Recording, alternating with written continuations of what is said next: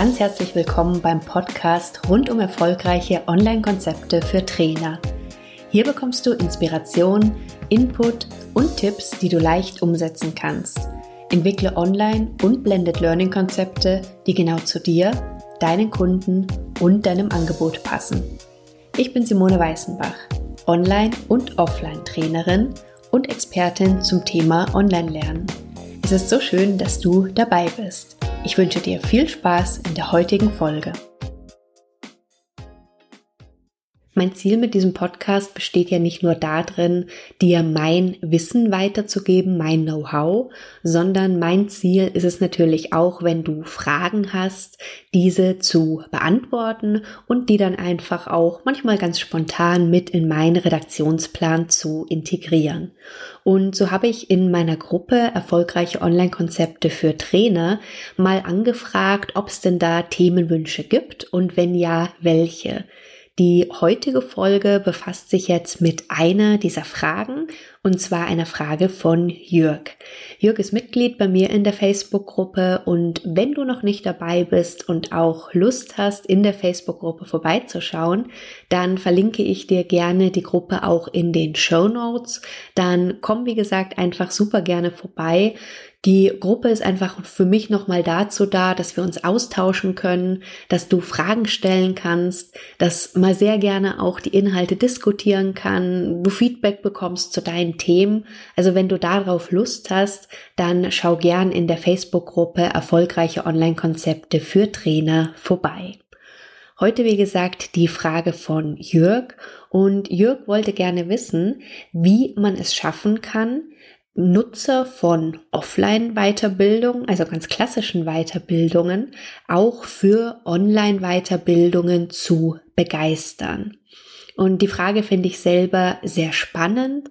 Ich finde die Frage sehr relevant und deswegen wird es jetzt heute auch der Schwerpunkt hier in dieser zehnten Folge. Für mich ist immer die Frage, wenn ich versuche, jemanden von etwas zu begeistern oder von etwas zu überzeugen, erstmal die Frage, warum es denn vielleicht momentan noch nicht so ist. Und das ist gleich das Erste, wo ich gerne kurz drauf eingehen möchte. Das heißt mal zu überlegen, woran das denn vielleicht liegen kann, dass diese Begeisterung fürs Online-Lernen noch nicht da ist. Also was könnte es für Gründe sein, um dann im nächsten Schritt einfach auch zu schauen, was dafür vielleicht Lösungsansätze sein können, die du für dich auch umsetzen kannst. Und gerade wenn du zum Beispiel viel mit Unternehmenskunden zusammenarbeitest, das heißt dein, deine Trainings, deine Seminare viel für Firmenkunden, für Unternehmen durchführst, dann kann ich mir auch vorstellen, dass du vielleicht auch schon vor der Herausforderung standest, dass du dir zum einen gedacht hast, naja, ich würde ja gern Online-Elemente integrieren, aber meine Kunden wollen das nicht, die Unternehmen wollen das nicht, das klappt bei mir nicht. Die Frage ist, ob es vielleicht doch klappen kann und auch das ist gerne was, wo ich jetzt in dieser Folge mit drauf eingehen möchte. Aber wie gesagt, das erste ist erstmal für mich die Frage nach dem Warum. Also warum nutzen Menschen Präsenzseminare nicht online, sondern eben tatsächlich vor Ort? Und warum ja, ich wollte gerade sagen, warum lehnen sie vielleicht online auch ab? Aber das muss gar nicht unbedingt der Grund sein. Denn für mich sind die Gründe, warum jemand überwiegend Offline-Weiterbildungsangebote nutzt, eigentlich läuft es für mich auf zwei Punkte drauf zurück. Das erste ist nämlich, vielleicht kennen die die Möglichkeiten gar nicht, die online bietet. Vielleicht kennen sie die ganzen Online-Weiterbildungsmöglichkeiten einfach noch nicht. Und da ist es tatsächlich so, dass sich in den letzten Jahren da ja unglaublich viel weiterentwickelt hat, was es inzwischen an Online-Weiterbildung gibt, auch für Endkunden sehr, sehr kostengünstig. Und auch für Unternehmen gibt es da sehr viele interessante Themen, die aber trotzdem bisher noch aus meiner Sicht von eher wenig Unternehmen genutzt werden. Das heißt, die eine, der eine Grund, warum es einfach diese Begeisterung nicht da ist, ist eben für mich der Punkt, es ist in vielen Fällen einfach nicht bekannt. Der zweite Grund, den ich mir gut vorstellen kann, ist einfach das Thema, dass sowohl Endkunden als auch Unternehmenskunden möglicherweise schon negative Erfahrungen gemacht haben. Vielleicht nicht unbedingt mit dem, was jetzt heutzutage mit dem Online-Lernen möglich ist. Vielleicht aber, und da gehöre ich zum Beispiel auch dazu, vielleicht aber auch vor einigen Jahren mit dem Thema E-Learning. Ich hatte es in einer früheren Folge schon mal erwähnt. Da ging es um das Thema, warum E-Learning früher eben eher schlecht funktioniert hat und was da heute so anders ist. Ich verlinke auch die Folge gerne nochmal in den Show Notes. Also hör da gerne nochmal rein, wenn du es noch nicht gemacht hast.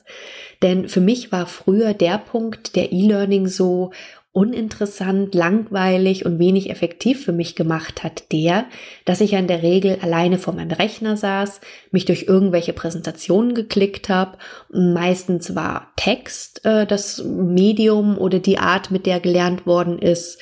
Ich konnte vielleicht mal irgendwelche Multiple-Choice-Geschichten anklicken, aber das war dann tatsächlich ja meistens schon das höchste der Gefühle sowas wie Interaktion, Austausch, gemeinsam Inhalte entwickeln, gemeinsam lernen, gab es ja damals nur sehr eingeschränkt.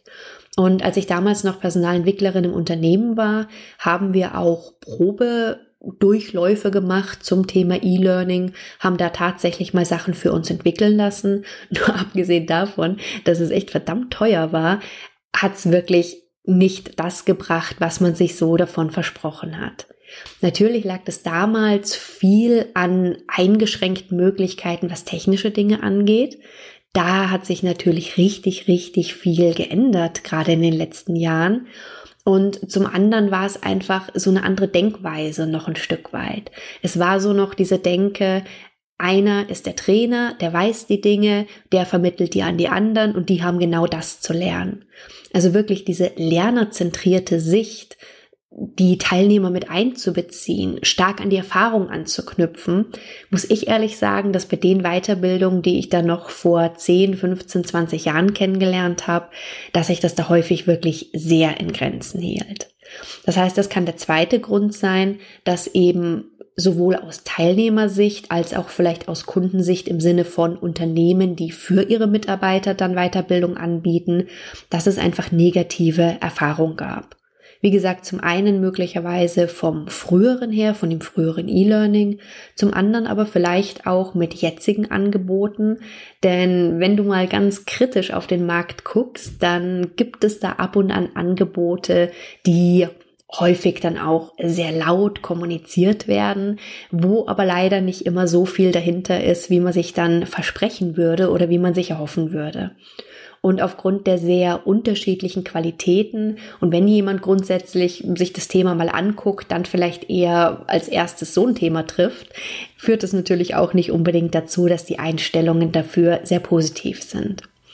Bedeutet, wir haben eigentlich zwei große Warums, warum viele Weiterbildungsnutzer eben viel noch mit Offline-Weiterbildung arbeiten und wenig begeistert von Online sind. Das erste war, sie kennen es vielleicht einfach noch nicht. Und der zweite Punkt gerade waren vielleicht mögliche negative Erfahrungen. Interessant ist jetzt aber natürlich, was es für mögliche Lösungsansätze gibt. Das heißt, der Status quo, den wir jetzt aktuell haben, ist ja das eine. Und wenn du dir auch vorgenommen hast, dass du jetzt in deine Offline, in deine Präsenztätigkeiten, in deine Seminare vielleicht verschiedene Online-Elemente integrieren möchtest, egal jetzt, ob es um eigene abgeschlossene Online-Kurse geht oder ob es darum geht, dass du eben einzelne Elemente irgendwo integrierst, ist es natürlich wichtig, dass das mit deinen Kunden nachher funktioniert. Und wenn du jetzt auch bei der Situation bist, dass du das Gefühl hast, dass deine Kunden eher ablehnend noch dem Thema gegenüberstehen, stellt sich jetzt, wie gesagt, für mich die Frage, was du tun kannst, um das zu ändern. Das sind aus meiner Sicht gehört dazu an allererster Stelle, du musst es dem Kunden zeigen. Er muss es erleben können. Mir fällt da immer dieser Spruch ein, dieses, was der Bauer nicht kennt, das frisst er nicht. Ähnlich ist es auch bei dem Punkt, wenn jemand was nicht kennt, dann kann ich mir da den Mund fusselig reden, dann kann ich dem da sonst was zu erzählen, aber es macht es wahrscheinlich auch schwierig häufig dann den Menschen zu überzeugen. Was ich wesentlich leichter finde, ist jemanden zu überzeugen, indem du ihm etwas zeigst. Und je nachdem, wer jetzt deine Zielgruppe ist, ob es jetzt eher die Unternehmenskunden sind oder ob es jetzt eher die Endkunden sind, machen da aus meiner Sicht einfach verschiedene Möglichkeiten Sinn. Mal angenommen, du arbeitest viel mit Endkunden, mit entweder Privatpersonen oder auch mit selbstständigen Unternehmern, die aber für sich entscheiden, ob sie eine Weiterbildung in Anspruch nehmen oder nicht. Also nicht wie beim Unternehmen, dass dann Abteilung Personalentwicklung oder der Vorgesetzte beschließt, der Mitarbeiter soll irgendwo hingehen, sondern die Menschen, die sich von sich aus entscheiden, eine Weiterbildung bei dir zu buchen, welche jetzt auch immer. In so einem Fall finde ich die sogenannten Freebies zum Beispiel sehr sinnvoll. Freebies, das sind ja ja, eine Art Kostprobe von dem, was du anzubieten hast, die du kostenfrei anbietest. Also so ähnlich wie früher, wenn du, vielleicht kennst es auch noch als Kind, wenn man dann mit einkaufen war und wenn man an der Wursttheke dann irgendwelche Scheiben Wurst zu probieren gekriegt hat. Also so ähnlich nur auf online übertragen. Und bei diesen Freebies, da gibt es ja häufig die Diskussion auch, inwieweit darf ich was von meinen Inhalten kostenfrei rausgeben oder eben nicht. Und diese Freebies, die haben für mich aber noch eine viel weitergehende Funktion, gerade für Trainer. Und zwar ist das Wissen, das du rausgibst, ist ja die eine Sache. Ich glaube fast darüber mache ich auch noch mal eine eigene Folge, weil die andere Sache, abgesehen von dem Wissen, was du rausgibst, ist einfach die Methodik. Das heißt, wenn du beispielsweise vorhast, meinetwegen nachher einen kompletten Online-Kurs an deine Kunden anzubieten, dann kann aus meiner Sicht beispielsweise so ein Mini-Online-Kurs als Freebie, also wirklich als Möglichkeit für deine Nutzer, das kostenlos zu machen, auszuprobieren, kann eine ganz interessante Methode sein. Weil du vermittelst da ja nicht nur Inhalte, sondern du zeigst deine Methodik und du gibst dem Nutzer möglicherweise die Begeisterung für das Thema Online-Lernen. Denn nur wenn er es ausprobiert, wenn er ein Gefühl dafür bekommt, dann kann er natürlich leicht diese Begeisterung entwickeln, wenn er wirklich merkt, okay, ich weiß nachher mehr als vorher, ich konnte es vielleicht machen, obwohl ich gerade im Urlaub war, ich musste nirgendwo hinfahren. Also diese ganzen Vorteile, die mit Online-Lernen verknüpft sind, das ist für mich, wie gesagt, eine ganz wichtige Methodik von Freebies, abgesehen von den Inhalten, einfach die Nutzer an diese Methode heranzuführen. Und deswegen finde ich auch persönlich sehr sinnvoll, ein Freebie zu nutzen, wie gesagt, in der Art, wie später auch dein Produkt sein soll, dass die einfach für sich im Kleinen schon mal testen können und auch eben ohne finanzielles Risiko, ob das eine Art des Lernens ist, die ihnen liegt oder gegebenenfalls auch nicht. Und ob du jetzt einen Minikurs machst, der vielleicht mit Videos viel arbeitet, weil du das später vorhast, oder du überwiegend auf schriftliche Unterlagen gehst, oder vielleicht ist dein Ziel ja auch, ein E-Book zu schreiben zu deinem Thema, dann könnte es auch eine Möglichkeit sein, kleine Auszüge, kleine Kapitel oder Unterkapitel vielleicht schon kostenfrei rauszugeben. Also die Methodik, die du später auch umsetzen möchtest, ist immer meine Empfehlung, diese Methodik auch schon im Freebie zu nutzen, dass einfach deine Teilnehmer ein Gefühl dafür bekommen. Das ist die eine Möglichkeit, die aus meiner Sicht sehr gut bei Endkunden funktioniert. Die zweite Möglichkeit, die beispielsweise gut für Firmenkunden, für Unternehmenskunden funktioniert, die ich auch selber so schon ausprobiert habe, ist zum einen im einfachsten natürlich, wenn du für wen anders schon was jetzt, äh, erstellt hast, dass du dann Teile oder Beispiele von anderen, also wirklich die Konzepte zeigen kannst, denen vielleicht die Möglichkeit auch gibst, da mal was auszuprobieren, sich da mal durchzuklicken schöner, aber natürlich für dich mit mehr Aufwand verknüpft, ist natürlich, wenn du was hast oder wenn du die Möglichkeit hast, für das jeweilige Unternehmen, für den jeweiligen Kunden extra was Kleines zu erstellen. Das heißt, eine kleine Konzeption, vielleicht auch eine kleine Umsetzung schon von einem Element, das halt wirklich für den jeweiligen Kunden interessant ist. Also auch eine Art Freebie, aber eben für das Unternehmen, wieder mit dem Ziel, wenn der Fokus ist, dass sie Online-Elemente, Online-Lernen in der Form einfach noch nicht kennen, wieder mit dem Fokus, dass sie einfach diese Methodik kennenlernen. Klar, du hast erstmal den Aufwand Deswegen würde ich mir natürlich schon überlegen, wie viel ich da jetzt an Zeit, an Engagement investiere und was ich mir davon verspreche. Aber es ist durchaus eine Möglichkeit, die gut funktioniert. Eine weitere Möglichkeit wäre mit einem Unternehmen, gerade wenn du mit denen zum Beispiel auch länger schon zusammenarbeitest, dass ihr ein Pilotprojekt macht. Dass du beispielsweise anbietest, dass du für ein bestimmtes Thema mit einer Testgruppe was entwickelst, das dann im Rahmen von so einem Pilotprojekt durchführst mit den Teilnehmern, das anschließend ausgewertet wird und dann das Unternehmen die Möglichkeit hat, entsprechend zu entscheiden, ob es weiter in der Form arbeiten möchte oder das ausbauen möchte. Hat natürlich den Vorteil, wenn du das als Pilotprojekt machst, dass du es nicht, ja, erstmal komplett umsonst machst, sondern dass das einfach ganz normal in das Weiterbildungskonzept von dem Unternehmen integriert wird. Was da natürlich auch Sinn macht, egal jetzt ob Pilotprojekt oder nicht Pilotprojekt, bei Unternehmen, die das noch nicht kennen, dass du beispielsweise Online-Elemente einfach ganz selbstverständlich in Präsenztrainings mit rein integrierst. Das heißt, dass ihr nicht lange drüber sprecht, macht ihr jetzt Online-Lernen oder was tut ihr jetzt, sondern dass du ganz selbstverständlich Online-Elemente mit integrierst in deine Präsenztrainings. Das kann zum Beispiel eine Art von Betreuung sein über einen bestimmten Weg, was zwischen meinetwegen Modulen stattfindet, die in Präsenzform stattfinden.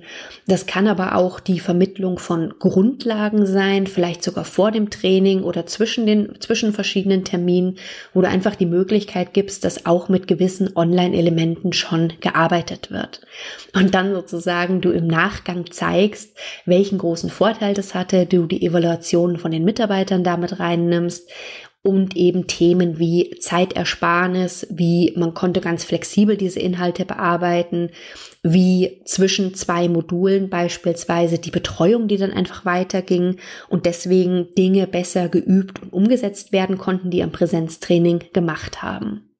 Also auch das ist für mich eine Methodik, die sehr, sehr gut funktioniert und mit der du sehr gut die Vorteile von Online-Lernen für deine Kunden aufzeigen kannst.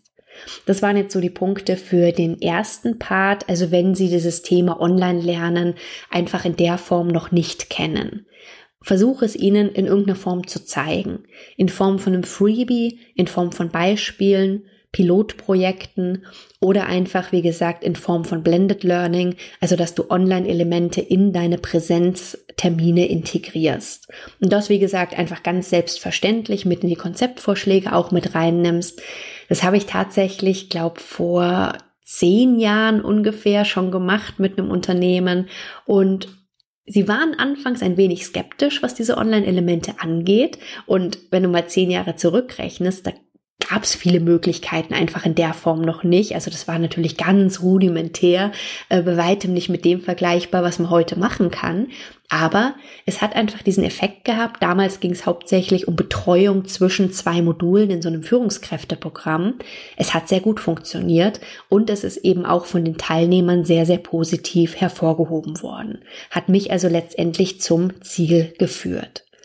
Wichtig ist nur, dass bei den Online-Elementen in Unternehmensbereichen, wenn du darüber nachdenkst, dass du vorher klärst, was es gegebenenfalls für technische Hürden geben kann. Sprich, wenn die Teilnehmer von ihrem ähm, Computer am Arbeitsplatz beispielsweise aus arbeiten sollen, dann ist es in vielen Unternehmen ja problematisch, wenn die beispielsweise kleine Installationen runterladen müssten.